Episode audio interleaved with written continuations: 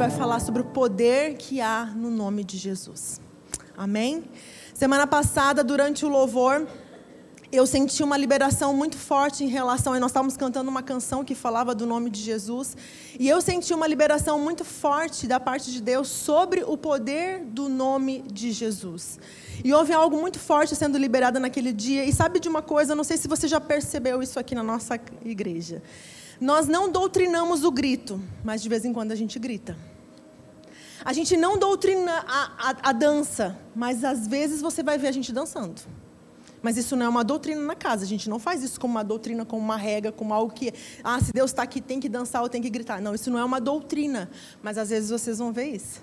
Nós não doutrinamos o fogo do Espírito, mas às vezes o fogo pega aqui nessa casa. Quem já provou de culto assim mais avivado sabe disso. Mas às vezes somente a paz de Deus inunda o lugar. Ou às vezes a paternidade de Deus vem de uma forma tão sobrenatural que a gente sente o amor de Deus vindo. E isso que eu quero que vocês entendam. Existe às vezes uma liberação no ambiente e nós precisamos entender essa liberação. Lá em João 3:8 diz assim: "O vento sopra onde quer e ouve seu ruído, mas não sabe de onde vem nem para onde vai. Assim acontece com todo aquele que nasceu do Espírito. Então, o vento é o Espírito, ele sopra para onde quer que, que nós precisamos entender? Saber para onde ele está soprando e nos mover para essa direção. Então eu preciso entender para onde o Espírito está indo e ficar atento a isso, para que o, o, vento vai direcionar para algum lugar. E você tem a opção, então, de resistir né? E o, o, vento não vai respeitar muito a tua opinião, mas você pode resistir ao espírito. Ou você pode se entregar e se mover na direção dele, né? Então o que aconteceu semana passada foi uma liberação do poder do nome de Jesus. Quantos perceberam isso? Amém. No reino de Deus, sempre haverá disponibilidade, disponível para nós, cura, graça, perdão, poder de Deus, o amor de Deus, os dons, sempre vão estar disponíveis, mas existem momentos que acontece um increase, que a gente chama, que é uma concentração, uma liberação, um aumento daquela porção, daquilo que já está liberado no reino do Espírito. A gente, a gente sente um aumento a isso, a gente chama de liberação do Espírito. Então, Toda liberação é uma janela de oportunidade. Gravem essa frase. Toda liberação é uma janela de oportunidade.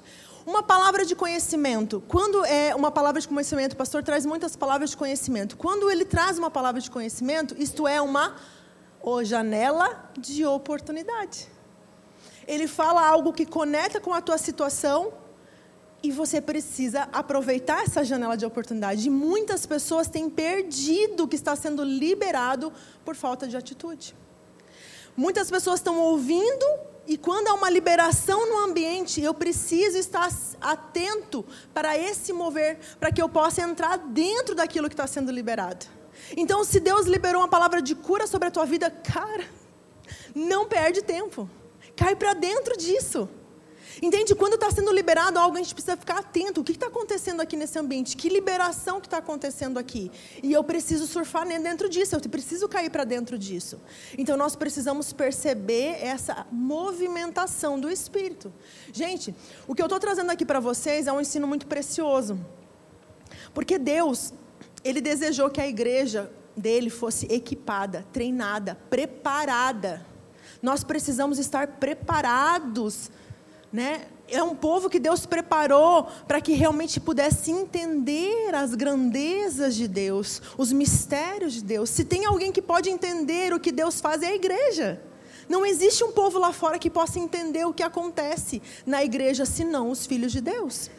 Então Deus ele quis que todo o povo fosse preparado. Porém, a falta de entendimento tem feito que muitas igrejas venham caminhar com o pacote básico Muitas igrejas estão caminhando só com o pacote básico. Tipo assim, vamos sobreviver até Jesus voltar, com o mínimo.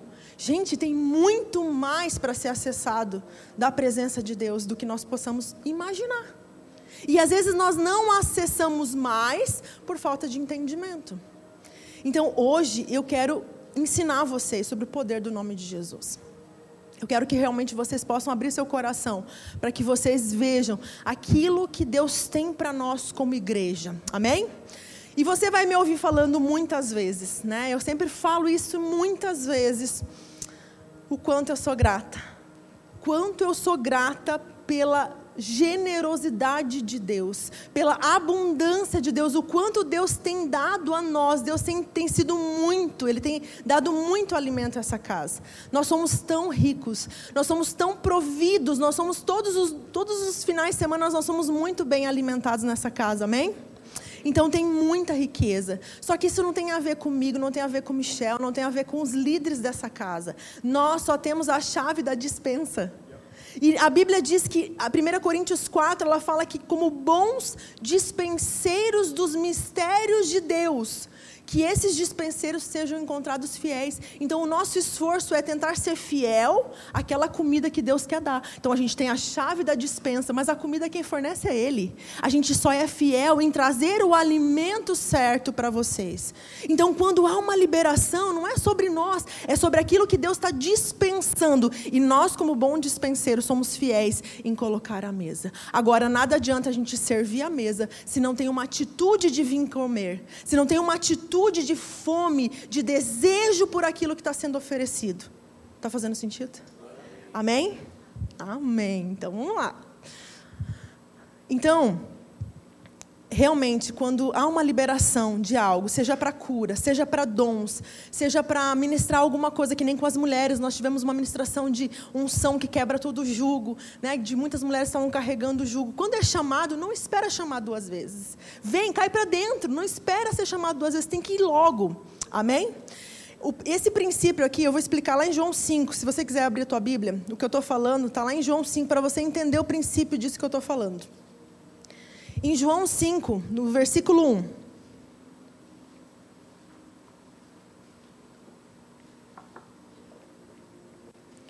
Esse texto aqui explica bem o que eu estou tentando transmitir para vocês, tá?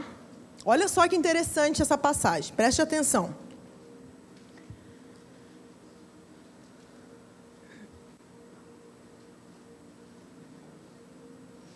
Kleber, abaixa um pouquinho o retorno aqui para mim, por favor. Do, só da, do, da música. Passadas essas coisas, havia uma festa dos judeus e Jesus foi para Jerusalém. Olha só. Existia ali, junto ao portão das ovelhas, um tanque chamado em hebraico Betesda, o qual tem cinco pórticos. Nesse jazia uma multidão de enfermos, cegos, coxos, paralíticos, esperando que a água se movesse, porque um anjo descia de tempos em tempos, agitando-a. E o primeiro a entrar no tanque, uma vez agitada a água, sarava de qualquer doença que tivesse. Preste atenção nisso. De tempos em tempos, janela de oportunidade. O primeiro que caísse dentro da água era curado completamente. Atitude. Então, nós precisamos entender aqui que existe algo que quem chegava primeiro ele recebia. Só que esse pobre paralítico, ele não conseguia chegar até o tanque, ele não tinha que ter alguém que colocasse ele lá dentro. Então Jesus chega, né? vem Jesus ali. E aqui está o princípio. O que, que acontece? Qual é o princípio disso aqui? Antes não estava disponível para todos. Agora, depois de Jesus, todos têm acesso. Todos têm acesso, mas ainda tem que ter atitude. Jesus ele abriu uma janela de oportunidade para aquele paralítico. Ele abriu uma janela de oportunidade, teve um encontro com aquele paralítico e ele continua fazendo isso hoje. Ele continua abrindo janelas de oportunidade. Você consegue perceber isso? Gente, eu percebo isso todas as nossas reuniões, eu percebo Deus agindo uma, abrindo uma janela de oportunidade, de algo específico para a tua vida. Mas você precisa ter atitude, você tem que ser o primeiro a cair dentro das águas do Espírito que estão sendo agitadas. Sempre há um mover das águas nesse lugar, mas você precisa estar atento para onde está movendo e eu preciso ser o primeiro a beber disso, a, a, a usufruir disso. Amém? Então nós precisamos realmente ficar atentos, não perca as oportunidades. Muitas pessoas estão perdendo muitas coisas porque ficam esperando, esperando e ficam vendo o que, que vai acontecer. Eu vou esperar mais um pouco e daí outro pula na tua frente. Amém? Então vamos ficar atentos, né? Aquilo que o Espírito Santo está liberando. Mas voltando um pouquinho a falar do, da liberação do culto passado, né? Pastor Michel então falou que nós precisamos gemer até que a nossa naturalidade seja absorvida pela eternidade. Uau! Até que o mortal seja absorvido pela vida. É justamente isso. Quando eu apresento o meu corpo mortal, esse corpo que morre, que padece sobre enfermidades, eu apresento ele para Deus, para a vida e ele é absorvido pela vida, pelo poder do nome de Jesus. É sobre isso, entende? Quando realmente eu consigo me apresentar, é aí que a cura acontece. Quando eu deixo o poder de Deus me tocar no meu corpo mortal e produzir vida e produzir cura em mim. Porque na maioria das vezes a nossa carne é lenta. A nossa carne ela é surda. Então ela precisa ouvir, ela precisa ouvir, ela precisa ouvir, porque ela é lenta para perceber as coisas. O nosso espírito está pronto, mas a carne não. E daí ela parece que precisa ouvir, e chama uma vez, e chama outra vez. Vocês estão entendendo? Não. Tem que estar tá atento, tem que estar tá atento para poder pegar isso. Então, o nosso espírito ele recebe, mas a nossa carne precisa ser convencida e ela precisa se dobrar. Até que isso acontece, nós perdemos muita coisa. Então nós precisamos ser mais rápidos em dobrar a nossa carne e entender o que o Espírito Santo está fazendo. Amém? Amém. E antes de prosseguir, eu quero orar com vocês. Antes de prosseguir, uh, eu quero fazer a oração de Paulo de Efésios 1, que eu acho incrível essa oração. Então feche os teus olhos, eu quero orar contigo. Mesma oração que Paulo fez em Efésios. Ele diz assim: Peço ao Deus do nosso Senhor Jesus Cristo, o Pai da glória, que conceda a vocês espírito de sabedoria e de revelação no pleno conhecimento dEle. Peço que Ele ilumine os olhos do coração de vocês, para que saibam qual é a esperança da vocação de vocês, qual é a riqueza da glória da sua herança nos santos e qual é a suprema grandeza do seu poder sobre nós, os que cremos, segundo a eficácia da força do seu poder. Amém. Você pode dizer amém? Amém. amém que o Senhor nos conceda espírito de sabedoria de revelação, que Ele ilumine os olhos do nosso conhecimento, para que realmente nós possamos acessar toda a riqueza, toda a herança que há nos santos que nós herdamos como filhos de Deus. Amém? Há poder no nome de Jesus. Amém? Quantas pessoas já ouviram isso? Quantas vezes você já ouviu isso? Há poder no nome de Jesus. Há poder. Quantas vezes a tua carne se convenceu disso? Agora já é diferente a pergunta, né? Quantas vezes você ouviu isso? Agora, quantas vezes a sua carne se convenceu disso?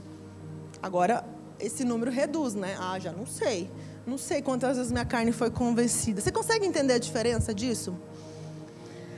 Imagina que você tem um tio rico e ele deixou uma herança para ti, um, em testamento ele deixou uma herança dele para você. Só que você não sabe dessa herança e esse tio vem a morrer, o que, que acontece com você? Você fica rico? Sim? Sim? Não. Por direito, sim, mas de fato, não. Você não sabe? Você não tem conhecimento dessa herança, desse testamento. Teu tio morreu, você chorou. Ok, mas você sabe do testamento? Não. Você só ficou sabendo que ele faleceu, mas você não tem conhecimento do testamento. Se você não tem conhecimento do testamento, ele pode lá estar com o teu nome, com toda a herança dele, e você vai continuar sendo pobre. Porque você não tem conhecimento dessa herança. Então, você pode passar o resto da vida vivendo uma vida miserável sem ter o conhecimento. E isso é o que tem acontecido com a maioria dos cristãos. Tristemente é o que tem acontecido. Eles têm um direito, uma herança no Senhor, mas o que, acaba acontecendo? Eles não possuem isso de fato, isto é, eles não vivem isso no dia a dia. Eles não usufruem da herança, porque falta conhecimento. Então nós precisamos ter conhecimento. Muitos estão vivendo como pobres espirituais, sem ter o conhecimento de que são herdeiros de Deus e cordeiros com Cristo. E o que isso significa, ser herdeiro de Deus e co-herdeiro com Cristo? Significa muito. Significa que tudo que Jesus tem, eu tenho. Significa que tudo que o meu pai tem, eu tenho. Significa que tudo que está disponível no céu é meu por direito. Só que muitas vezes nós não vivemos essa realidade por falta de conhecimento. Então, antes que eu prossiga, eu vou te dar a chance de abrir o teu bloco de nota no teu celular ou levantar a sua mão e pedir uma folha ou uma caneta para o pessoal da equipe, porque você vai precisar meditar nisso. Eu quero que nessa noite você cubra a semente. Amém? Você precisa anotar para o teu cérebro registrar que isso é importante. Então, para que você tenha o conhecimento da sua herança nos santos, como acabamos de ler, faça isso, anote. Anote, porque você vai precisar meditar nisso. Então, coloque aí o título: O Poder do Nome de Jesus.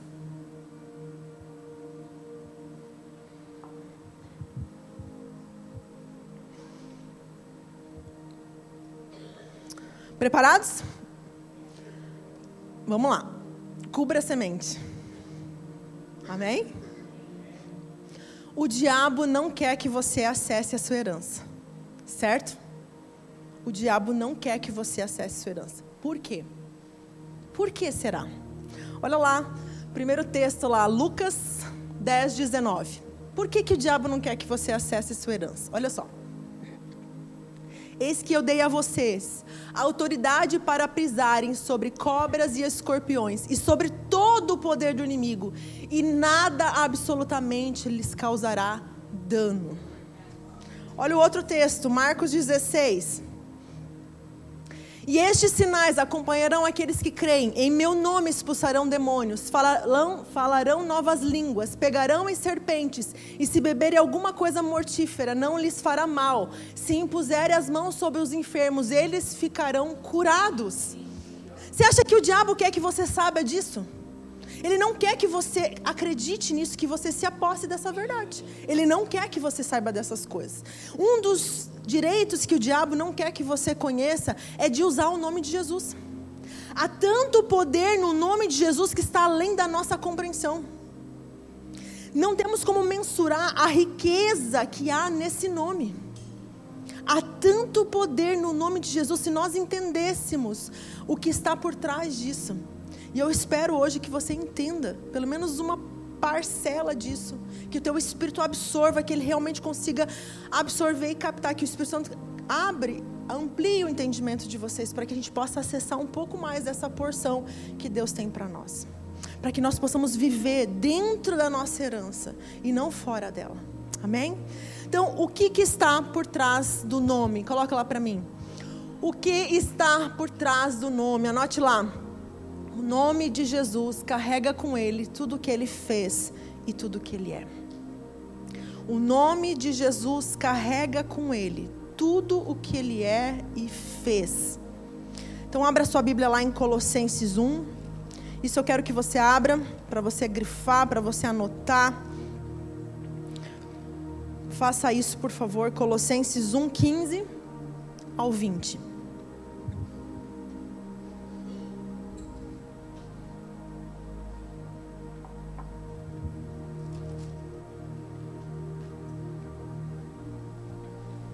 Olha só esse texto. Prestem atenção.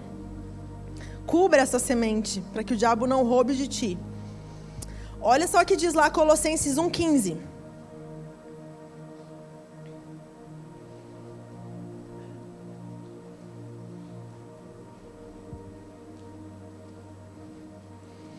Colossenses 1,15 diz assim: Ele é a imagem do Deus invisível o primogênito de toda a criação, pois nele foram criadas todas as coisas nos céus e sobre a terra, as visíveis e as invisíveis, sejam tronos, sejam soberanias, quer principados, quer potestades, tudo foi criado por meio dele e para ele.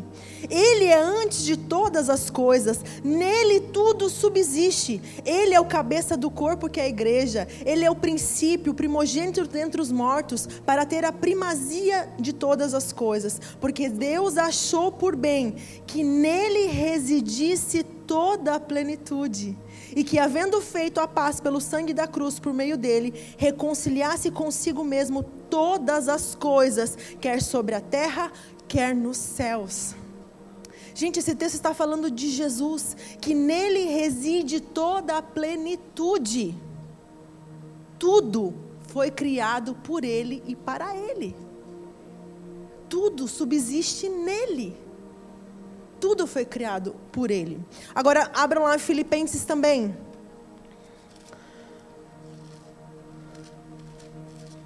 Volta lá. Um livro. Filipenses 2, do 9 ao 11. Olha esse texto. Filipenses 2, do 9 ao 11. Diz assim: Por isso também Deus o exaltou sobremaneira e lhe deu o nome que está acima de todo nome, para que ao nome de Jesus se dobre todos os joelhos nos céus, na terra e debaixo da terra, e toda língua confesse Jesus Cristo é o Senhor, para a glória de Deus Pai ele recebeu o um nome que está acima de todo nome, para que ao seu nome todo joelho se dobre, nos céus, na terra e debaixo na terra, isto é, nos três mundos. Isto é, anjos, homens, demônios vão se prostrar diante do nome de Jesus. Essa é a autoridade que há no nome de Jesus. Todo joelho vai se render a Jesus Cristo. Ele herdou um nome soberano, um nome que está acima de todo nome. Não existe outro nome ao qual é chamado para salvação. Por isso esse nome é tão poderoso. É no nome de Jesus que nós expulsamos demônios. É no nome de Jesus que nós oramos pelos enfermos. É no nome de Jesus que nós batizamos as pessoas. É no nome de Jesus. Porque nesse nome há poder. Amém? Segundo ponto. O nome de Jesus nos foi dado para que realizássemos a vontade de Deus. O nome de Jesus nos foi dado para que pudéssemos fazer a vontade de Deus. Olha o que diz lá em João 14, 13 ao 14. Olha só esse texto. E tudo que vocês pedirem em meu nome, isso farei, a fim de que o Pai seja glorificado no Filho. Se me pedirem alguma coisa em meu nome, eu o farei. João 16, o próximo texto. Naquele dia vocês não me perguntarão nada. Em verdade, em verdade lhes digo: se pedirem ao Pai alguma coisa em meu nome, eu lhes, ele lhes concederá. Até agora vocês não precisar, não pediram nada em meu nome. Peçam e receberão, para que a alegria de vocês seja completa. Aqui ele está ensinando que nós podemos pedir no nome, que nós devemos falar e pedir as coisas a Deus no nome. Agir no nome significa ter recebido a autoridade dessa pessoa. Peça no meu nome. Isto é, eu posso pedir na autoridade do nome de Jesus, eu estou pedindo na autoridade dessa pessoa. Quando nós agimos no nome de Jesus, é como nós estivéssemos tendo recebido uma procuração dele. Você sabe o que é uma procuração? Quem trabalha aí nessa área sabe o que é uma procuração. Procuração é um documento no qual você designa alguém né, para atuar, atuar no teu nome. É como se aquela própria pessoa estivesse ali fazendo aquela, praticando aqueles atos. Então ele está representando você. Quando você não pode estar no lugar, quando você não pode comprar ou vender algo, você faz uma declaração. Então, quando você emprega o nome de Jesus em alguma numa situação, é como se o próprio Jesus estivesse ali. Então você não está indo no teu nome, você está indo no nome de Jesus. Isto é, eu estou representando Ele. Então eu tenho direito de fazer isso no nome de Jesus. Então quando eu vou para a presença de Jesus, quando eu vou para a presença de Deus ou do diabo, no nome de Jesus, significa que eu não estou indo no meu nome. Eu não estou ali pelo meu próprio nome. Eu estou ali por causa do que eu, não porque eu tenho, nem pelo que eu, pelo que eu sou, mas pelo que Jesus é. Vocês conseguem entender isso? Eu vou fazer um teatrinho aqui, por favor, meus atores. Pode ficar aqui. A Sandreia está vindo até mim, eu sou Deus. E a Sandreia vai vir falar comigo. E olha o que, que acontece. Quem está na minha frente? Jesus. Jesus está na minha frente. Então, quando eu quero olhar para a Sandreia, eu conversar com a Sandreia, quem que está aqui na frente? Jesus. Vocês sabiam disso? Que você não pode vir até Deus senão por Jesus? A Sandreia não tem acesso a Deus senão por Jesus. Então, quando Deus olha para a Sandreia, ele enxerga ela através de Jesus. Então, significa que Deus não te vê. Meu Deus, acabou agora o meu mundo. Quer dizer que Jesus, que Deus não me vê, que Ele não me ama, que Ele não se importa comigo. Não, Ele não te vê, Ele só te vê através de Jesus. Essa é a verdade. E aqui está grande, um grande segredo que muitas pessoas falam: ah, eu não me sinto digno de chegar até Deus. Você nunca vai ser digno. Ele te fez justiça, porque se Deus não te enxergasse através da justiça de Cristo, você estaria frito, literalmente. Porque a santidade de Deus ia te fulminar no primeiro momento. Mas quando ele olha para Sandréia que tem pecados, que não é digna, que não tem direito, que talvez ela não se sinta digna ou ela não é, e talvez ela tenha pecados, mas quando ela fala com o Pai, ela fala através de Jesus. E aí ela consegue ter um relacionamento com Deus que é santo. Só por isso é possível então que esse relacionamento aconteça. Então Deus ele te vê através da justiça de Cristo. Gravem isso. Da próxima vez que você não se sentir digno de chegar até o Pai. Esse relacionamento só é possível porque Jesus se colocou na frente do nosso pecado. E ele pagou o preço e ele se fez justiça por nós. Amém? Então, é isso que nós precisamos entender. Por isso que muitas vezes a gente não entende como que eu posso falar com Deus, como eu posso me relacionar com Deus. Porque Jesus, eu preciso reconhecer o sacrifício de Jesus. Eu preciso entender o que Jesus fez por mim. Ele cumpriu todo o requisito que a lei não foi capaz de cumprir. E que você, por mais que se esforçasse, nunca ia conseguir cumprir toda a lei, todo o requisito para ter acesso ao Pai. Mas Jesus, ele se fez acesso. Ele se fez o caminho. Eu sou o caminho, a verdade e a vida. Ninguém vem ao Pai a não ser por mim. Então eu posso ter acesso ao Pai através da graça de Cristo, através da justiça de Cristo. E essa é uma grande verdade que nós precisamos compreender. Por isso nós podemos sim nos relacionar com o Pai. Romanos 11, 36. Olha o que diz lá, Romanos 11, 36. Porque dele, por meio dele e para ele são todas as coisas. Gente, é tudo por meio dele. Tudo é para Ele, tudo é para Ele. Olha só, é para Ele, por meio dele, são todas as coisas. Todas as coisas. Então nós precisamos compreender essa verdade de que eu posso acessar Deus e eu posso fazer coisas para Deus por meio dele, por meio de Jesus. Amém? Terceira verdade aqui, Através do nome representamos Jesus na terra. Nós somos representantes de Cristo na terra. Jesus está sentado à direita de Deus Pai, mas ele confiou o seu trabalho na terra à igreja. Ele confiou à igreja todo o seu trabalho. Por isso que nós somos embaixadores de Cristo na terra. Nós representamos os céus somos representantes de Cristo. Quando eu oro por alguém, é como se Cristo estivesse orando por essa pessoa. Você consegue compreender essa verdade? Você consegue realmente acessar isso? Não sou eu que estou orando, mas Cristo, quando eu oro no nome de Jesus, é Ele que está orando por essa pessoa. Olha que diz Mateus 18, 20. Porque onde estiverem dois ou três reunidos em meu nome, ali estou no meio deles. Gente, quando nós reunimos em torno do nome, nós precisamos entender que quando nós nos reunimos aqui, nós estamos fazendo isso no nome de Jesus.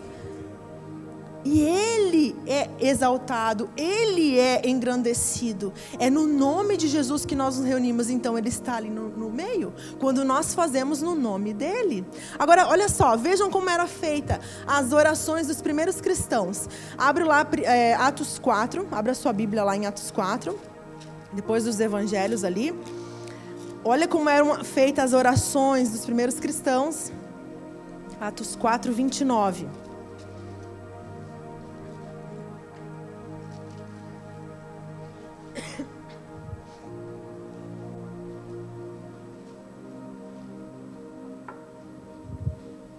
Olha como eles oravam. Diz assim: Agora, Senhor, olha para as ameaças deles e concede aos teus servos que anuncie a tua palavra com toda a ousadia, enquanto estende a tua mão para fazer curas, sinais e prodígios por meio do nome do teu santo servo Jesus. Olha o que eles pediram, Senhor. Por favor, estamos sendo, estamos sendo ameaçados aqui, mas dá-nos a ousadia para continuar pregando a tua palavra e fazer curas, sinais e prodígios por meio do nome do teu santo servo Jesus. Não era no nome deles, não era dos cristãos primitivos que eles se achavam os poderosos, não. Eles faziam isso no nome de Jesus. E a Bíblia diz que, tendo eles orado essa oração, tremeu o lugar onde estavam reunidos, todos ficaram cheios do Espírito Santo e com ousadia anunciavam a palavra de Deus. Gente, os crentes da igreja primitiva, eles entendiam, eles se reuniam em torno do nome de Jesus, eles se moviam pelo nome de Jesus, eles não faziam coisa alguma senão pelo nome de Jesus. Eles não faziam na força dele, eles não faziam na capacidade deles, eles faziam no nome de Jesus. Eles entenderam que as suas orações tinham efeito nesse nome eles entenderam que as orações eram respondidas no nome de Jesus e que esse nome os enfermos eram curados. Nesse nome, os demônios eram expulsos. Que nesse nome, o Espírito Santo vinha e batizava os crentes. Eles entenderam que era no nome de Jesus. E eles usavam o nome de Jesus na oração. Eles adoravam o nome de Jesus, eles se moviam no nome de Jesus, eles exaltavam o nome de Jesus. Foi o que nós fizemos hoje na adoração. Yeshua, nós cantamos o nome de Jesus, nós exaltamos o nome dele. Era assim que a igreja fazia. Eles exaltavam, mas eles adoravam o que eles conheciam. A igreja primitiva usava o nome de Jesus com ousadia e confiança, porque eles sabiam o poder que havia no nome de Jesus. Eles viviam e andavam vivendo um mundo sobrenatural, onde sinais, milagres, maravilhas, curas era comum. Era comum para essa igreja primitiva. Eles presenciavam isso e os milagres aconteciam. E eles não tinham um tipo de poder diferente do que nós temos hoje. Era o mesmo Espírito. Era a mesma liberação, porque a igreja não saiu da, da, dispensação do Espírito Santo ainda, gente. Quem fez fundamento sabe disso. Nós ainda estamos na dispensação do Espírito Santo. Então, a mesma dispensação que tinha na igreja primitiva ainda está aqui sobre a igreja. Agora, por que, que há uma distância tão grande do que a igreja primitiva vivia e do que nós vivemos muitas vezes como igreja? Por que tem essa distância tão grande nos dias de hoje? As pessoas, como nos tempos de Jesus, elas ansiavam por milagres, como elas anseiam por hoje. Como elas anseiam também pelo sobrenatural. E isso está disponível para nós hoje, como estava no passado. Mas nós precisamos compreender porque nós não vivemos aquilo que nós não acessamos. Nós não vivemos aquilo que nós não compreendemos. Isso não pode ser um, uma, um entendimento que está distante de você, ele tem que estar tá dentro do teu coração. Vocês não estão cobrindo a semente. Amém? Está fazendo sentido? Amém. Então, vamos lá. Nós também podemos usar esse nome. Ele nos foi dado no momento que eu aceitei Jesus, eu entrei para a família de Deus. A Bíblia diz que aos que creram, aos que receberam, foi-lhe dados o poder de serem chamados filhos de Deus. Quando eu entrei para a família de Deus, eu recebi um poder, e esse poder se chama o nome de Jesus. Eu sou representante, eu sou co-herdeiro com Cristo, co-herdeiro com Cristo. Eu estou na mesma, na mesma dispensação, no mesmo nível de autoridade que Cristo. Como isso a nossa mente muitas vezes é difícil de aceitar isso e entender. Não, quem sou eu? Oh, meu Deus, um pobre pecador. Sim, mas através de Jesus, ele não te vê assim. Deus não te vê assim. Através de Jesus, ele te vê justiça. Através de Jesus, ele te vê herdeiro. Através de Jesus, ele te vê filho. Vocês estão entendendo isso? É assim que você precisa se ver, com os olhos de Deus. Porque se você ficar lá, eu sou um miserável, eu não tenho direito a nada, quem eu sou, eu não sou nada nessa vida. Então você vai continuar sendo pobre, miserável e não vai ter direito à tua herança. Quando você entende, opa, eu sou filha de Deus. Eu tenho direito a uma herança. Você anda diferente, você se move diferente. Assim você se comporta como a igreja primitiva se comportava. É no nome de Jesus.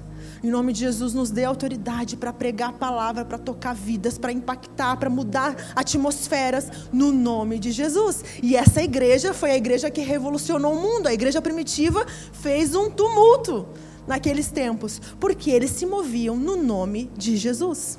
E isso está disponível para nós. Nós também podemos usar esse nome. Ele nos foi dado e esse privilégio é nosso. Esse é o nosso direito, essa é a nossa herança. Como nós lemos lá em João 14. E tudo quando perdires em meu nome, eu farei, para que o Pai seja glorificado no Filho. Por que, que Deus te dá? Por que, que Ele faz? Por que, que Ele responde? Porque o Pai é glorificado quando isso acontece.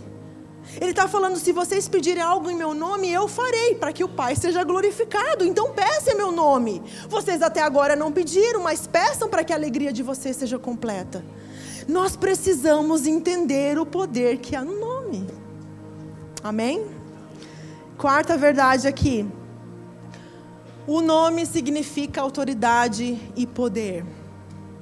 Quando você usa o nome de Jesus, é como se um cheque em branco, assinado por ele, estivesse sendo entregue a você. Olha que perigo, né?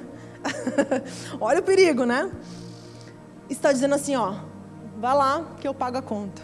Isto é, eu já paguei na cruz, né? Então, a dívida está né, tá tudo pago lá na cruz. Então, vai lá que eu assumo. Ele está dando o aval, ele está te dando o direito de você ir no nome dele, com a assinatura dele.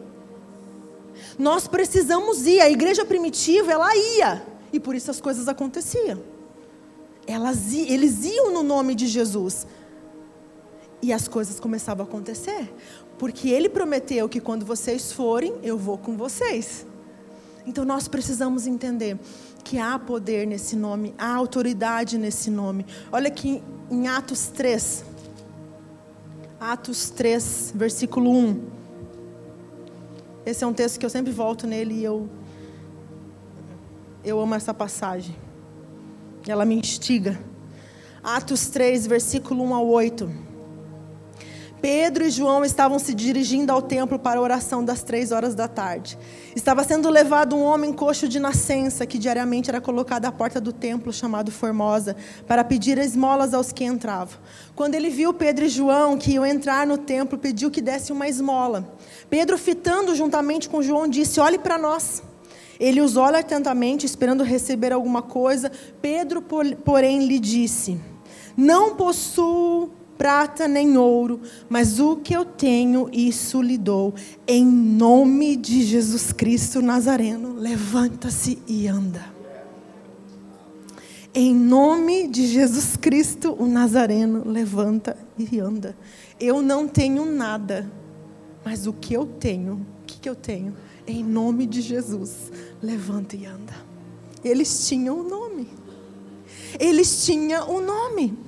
Eles não tinham riquezas. Eles não tinham ouro nem prata. Jesus não deixou uma herança monetária, um valor financeiro para que eles pudessem ficar no mundo. Ele deixou o um nome. E eles tinham um nome, e através desse nome eles curavam. Agora, olha, veja aqui o que Pedro disse, versículo 16. Olha só. Versículo 16. Pela fé no nome de Jesus, é que esse mesmo nome, olha só, pela fé no nome de Jesus, é que esse mesmo nome fortaleceu esse homem que vocês estão vendo e bem conhecem. Sim, a fé que vem por meio de Jesus deu a este homem saúde perfeita na presença de todos vocês. A fé no nome de Jesus, deu força para as pernas desse homem que era coxo de nascença. E agora ele está de pé diante de vocês por causa do nome. Depois eles foram então interrogaram Pedro e João em nome de quem? Olha lá, 4, é, Atos 4 agora, versículo 7. Então João e Pedro foram interrogados, Pedro e João aqui, ó. Porém, muitos do que ouviram a palavra, uh, perdão, 4, 7. E colocando os apóstolos diante deles, perguntaram: Com que poder Ou em nome de quem vocês fizeram isso? Eles queriam saber.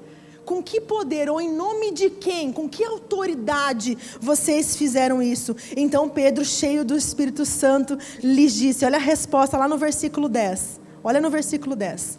Saibam, senhores todos e todo o povo de Israel, que em nome de Jesus Cristo Nazareno, a qual vocês crucificaram e quem Deus ressuscitou dentre os mortos, sim, em seu nome é que este está curado na presença de vocês. Pedro reafirmou: foi no nome de Jesus que ele está curado. Gente, essa igreja, toda a igreja, toda a obra que a igreja primitiva realizou foi no nome de Jesus. Se eles faziam alguma coisa, era por meio dele, para ele. Foi por causa do nome de Jesus que eles puderam realizar tudo o que eles realizaram. Olha o que diz lá Mateus 28. Jesus aproximando falou-lhes, dizendo: Toda autoridade me foi dada no céu e na terra. Portanto, vão e façam discípulos de todas as nações, batizando-os em nome do Pai, do Filho e do Espírito Santo, ensinando-os a guardar todas as coisas que tenho ordenado a vocês. E eis que estou com vocês todos os dias, até o fim do tempo. O que Jesus está dizendo não é assim, ó, toda a minha autoridade me foi dada, vão e se virem. Não. O que Jesus está dizendo, toda autoridade me foi dada, então vão no meu nome. Vão no meu nome e façam discípulos, e eu vou estar com vocês. E os sinais acompanharão a palavra que vocês pregarem. Gente, Jesus nos deu essa autoridade, toda autoridade também nos foi dada. Ele nos concedeu. Ele falou assim: toda autoridade me foi dada, e eu estou dando para vocês. Vão e façam discípulos. Vão no meu nome, cura os enfermos, expulse os demônios, ressuscitem os mortos. Esse é o mandamento, a grande comissão. Jesus nos comissionou a fazer uma grande obra e ele nos deu poder para isso. Ele nos capacitou através do seu nome. Nós não estamos desprovidos. Tá, como é que eu vou? Como é que eu faço isso? Como é que eu oro para o enfermo? No nome de Jesus. Como que eu faço a obra de Deus? Ai meu Deus, é tão difícil, parece tão distante de mim. Faça no nome de Jesus. Te levanta no nome de Jesus. Vai no nome de Jesus. Ensina no nome de Jesus. Ele nos chama para isso. Então você pode ir e orar pelos enfermos, não no seu nome, mas no nome dele. Porque no seu nome você tem que dar resultado. Se você faz no teu nome. Daí você tem que estar tá lá com a tua assinatura no final e tem que dar resultado. Mas se você faz no nome de Jesus, quem que ficou responsável pelo resultado? Ele. Não é você. Então você não precisa se preocupar, ah, mas se eu orar e não acontecer. Você orou no nome de Jesus? Então ele vai dar, ele que se responsabiliza pelo resultado. E muitas vezes nós falamos, nossa, mas o que, que vai acontecer comigo? E, né, você não tem que se preocupar o que vai acontecer, porque o resultado, ele se encarrega. Ele se encarrega. Ele disse: Eu estarei com vocês. Vai, que eu vou estar contigo. O que está faltando muitas vezes é a gente ir com fé e agir no nome de Jesus, porque não é sobre nós, é sobre Ele. Não é sobre nós, é sobre eles. Então nós aqui na Greenhouse, nós oramos por cura. Aqui na Greenhouse nós oramos por cura. E Sandréia, vem aqui de novo rapidinho. Eu quero, Michel, vem aqui. Eu quero ensinar para vocês como que a gente ora por cura, tá? Para que vocês possam Pode subir aqui, por favor. Você já deve ter visto curas acontecendo aqui na igreja, amém? Se você não viu, não presenciou, você talvez já tenha provado de uma cura, né? Então a Sandréia está enferma e eu vou orar pela Sandréia. Ah, Jesus, por favor, Jesus, cura, cura tua filha, Senhor, por favor. Ai, Senhor, ela tem carregado tanto peso, Senhor, ela tem passado tanta aflição. Jesus, por favor, tem misericórdia dela, Senhor, da situação que ela está passando. O que, que Jesus responde para essa oração? Eu já fiz. A minha oração. Você não precisa me convencer. Sabe que Jesus responde esse tipo de oração? Jesus, por favor, me ajuda. Jesus, cura essa Andréia. Jesus, salva meu, meu casamento. Jesus, faz isso. Jesus, faz aquilo. Daí Jesus fala assim, mas... Eu já fiz. Nós nunca oramos assim. Se você já recebeu uma oração aqui na casa, você vai entender que a gente faz assim. Pai, em nome de Jesus, libera toda a cura que o Senhor já conquistou na cruz do Calvário. Nós oramos ao Pai em nome de Jesus. E nós liberamos sobre a Sandreia tudo aquilo que já foi liberado através de Jesus. Porque se eu fico pedindo para Jesus curar a Sandreia, ele fala assim: Você quer que eu volte para a cruz de novo e faça tudo de novo? Você quer que eu volte para a cruz, morra, pague os pecados e receba toda a aflição para que eu possa ser cura? Ele já fez. A Bíblia nos afirma: vocês já foram sarados. Pelas suas pisaduras fomos sarados. Isso é uma liberação. Agora, por que, que muitas vezes nós não acessamos essa liberação? Porque nós oramos errados muitas vezes, né? A gente fica pedindo e pedindo para Jesus ir para a cruz de novo morrer por nós. Ai, Jesus, por favor, tem misericórdia. Jesus faz isso, Jesus faz aquilo. Ele fala, eu já fiz. A Bíblia diz que tetelestai está consumado. Essa palavra é, eu fiz um, tra um trabalho completo, não ficou nada por fazer. É completo. Jesus não tem que fazer de novo. Eu só preciso agora liberar isso no espírito. Eu preciso acessar. E muitas vezes eu vou ter que liberar, muitas vezes até que a carne da Sandreia ouça, porque ela é lenta, a carne da Sandreia, assim como a minha e a sua. Ela é lenta, ela é surda. E a gente fica lá, né? Pai, em nome de Jesus, daqui a pouco eu falo doença, sai em nome de Jesus, enfermidade, sai em nome de Jesus. E eu fico lá, então, trabalhando para que essa enfermidade saia do corpo dela. Mas eu nunca peço para Jesus fazer algo, eu peço para o Pai em nome de Jesus. Amém? Então, obrigada, meus atores. Depois eu dou o cachê. Vocês entenderam isso? Que muitas vezes nossas orações não são respondidas porque nós oramos errado? A gente fica lá, Jesus faz isso, Jesus faz aquilo, quando na verdade ele já fez. Você só precisa se apossar daquilo que Jesus já conquistou na cruz. E daí você precisa ir lá em Isaías 53 e ver tudo que ele fez, tudo que ele liberou sobre a tua vida. Ele foi esmagado, moído, espremido para que ele se transformasse em cura para nós. Você consegue compreender o poder que há no nome de Jesus? Há poder no nome de Jesus. Mas, gente, isso não é um chavão evangélico. Isso não é uma letra de uma canção. Há poder no nome de Jesus. Jesus, as trevas extremas. Não é sobre uma canção. Não é sobre um chavão evangélico. Isso não é sobre isso, é sobre o poder que há no nome de Jesus. Você precisa compreender esse poder. Há poder para curar, há poder para salvar, há poder para libertar, há poder para ressuscitar os mortos. Há poder no nome de Jesus. Essa verdade precisa entrar dentro de nós. O nome de Jesus não pode ser banalizado. Quando nós banalizamos o nome de Jesus, ele perde o efeito. Sabe que São Tomás de Aquino ele falou uma frase. Ele disse: familiaridade excessiva gera desprezo. E Jesus passou por isso. Familiaridade excessiva gera desprezo. Jesus passou por isso lá em Mateus 13, criança número 31.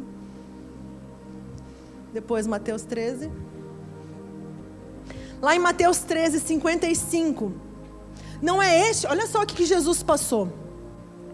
Não é este o filho do carpinteiro? A sua mãe não se chama Maria, e seus irmãos não são Tiago, José, Simão e Judas? Todas as suas irmãs não vivem entre nós? Então, de onde lhe vem tudo isso? E escandalizavam-se por causa dele. Jesus, porém, lhes disse: Nenhum profeta é desprezado a não ser na sua própria terra e na sua casa. E não fez ali muitos milagres por causa da incredulidade deles. Familiaridade excessiva gera desprezo. Jesus foi desprezado na sua própria terra, por quê? Não é este o filho do carpinteiro? Nós não conhecemos suas irmãos, seus irmãos não vivem entre nós? Eles desprezaram Jesus. Então, a familiaridade gera incredulidade e Jesus não pôde realizar muitos milagres no meio de um povo que era incrédulo. E sabe o que é familiaridade, gente? Familiaridade é diferente de intimidade. Familiaridade é saber coisas a respeito. Ah, eu conheço já Jesus. Não. Desde criança minha mãe falava, contava as historinhas lá da Bíblia. Ih, eu conheço Jesus. É não, é, não é o filho do carpinteiro? Ah, sim. Morreu na cruz, aquele filho de José, de Maria. Ih, eu já vi uma, uma cena, um teatro lá na escola. Familiaridade. Familiaridade é saber coisas a respeito de uma pessoa. Intimidade é conhecer a pessoa, quem ela é, é conhecer a virtude, é conhecer o poder que ela carrega. Então, nós precisamos de intimidade, não de familiaridade. Quantos de vocês podem dizer que, ah, eu já ouvi Jesus há muito tempo, e agora pode dizer assim, eu estou conhecendo Jesus de fato? Quantos podem dizer isso? Que eu estou conhecendo Jesus de fato agora, que eu estou gerando intimidade com Ele agora. Mas você, desde que se entende por gente, você ouviu falar de Jesus nas historinhas que a tua mãe contava, nas orações que a tua mãe fazia para você dormir. Gente, ter intimidade muda tudo. Muda tudo. Eles tinham familiaridade e a familiaridade fez com que ele não pudesse realizar muitos milagres ali. Só que a intimidade cria um ambiente de fé. Ela é diferente. A familiaridade cria um ambiente de incredulidade. E Jesus não pode fazer muitas coisas num ambiente assim. Mas quando há intimidade, quando há conhecimento, quando eu sei o que ele pode fazer, então eu crio um ambiente de fé, um ambiente propício para que ele realize muitos milagres. E é isso que nós precisamos fazer. Nós precisamos criar um ambiente. Por isso que essa igreja fala tanto sobre você ter intimidade com Deus, sobre você. É um dos valores da nossa casa. Conheça Deus, faça devocional, vai ler tua Bíblia, conheça a tua herança, se relacione com Deus. Por quê? Porque isso vai gerar um ambiente de fé para que os milagres aconteçam na tua vida. Isso gera um ambiente de fé. E quando você faz o teu devocional durante a semana e você já está criando aquele ambiente de fé, quando você vem aqui no domingo, nós geramos isso no coletivo, o um ambiente de fé. E aí a presença de Deus vem e Jesus não fica limitado. Jesus ali ficou limitado, ele não pôde realizar muitos milagres. Ele ficou limitado por causa da incredulidade. Muitas vezes Deus deixa de realizar coisas maiores em nosso meio, porque nós limitamos o poder dele, por causa da nossa falta de fé. Porque nós estamos tão acostumados com Jesus. Mas eu já conheço, eu já ouvi essa passagem. Ah, ah que sono. Nós precisamos gerar um ambiente de fé uma expectativa santa daquilo que Deus pode fazer através do seu filho. A igreja primitiva, eles tinham uma expectativa. Quando eles oravam, eles sabiam que Deus ouvia. Eles não ficavam lá, será que Deus vai nos ouvir? Não, quando você ora em nome de Jesus, Ele te ouve. Ele falou que se você pedir alguma coisa no nome dEle, Ele vai fazer. Existia uma expectativa santa e por isso aquele lugar tremeu, porque eles sabiam se mover através do nome de Jesus. Nós precisamos criar esse ambiente de fé e dizer, como Paulo disse: Eu sei em quem tenho crido. Ele conhecia Jesus, ele sabia. Há poder no nome de Jesus para libertar os cativos. Há poder no nome de Jesus para ter orações respondidas. Você pode ter as suas orações respondidas quando você entender o poder que há no nome de Jesus. Jesus é a centralidade do Evangelho. Nele foram criadas todas as coisas. Ele é o Alfa, o Ômega, o princípio, o fim. Ele é tudo. Em todos e nele tudo subsiste. Nele habita toda a plenitude. Essas verdades precisam queimar dentro do meu coração. Eu preciso compreender essas verdades. Ele é o príncipe da paz, ele é o Deus forte, o conselheiro poderoso. É Jesus. Teu coração precisa estar fervendo. É Jesus, toda a essência do cristianismo reside nele.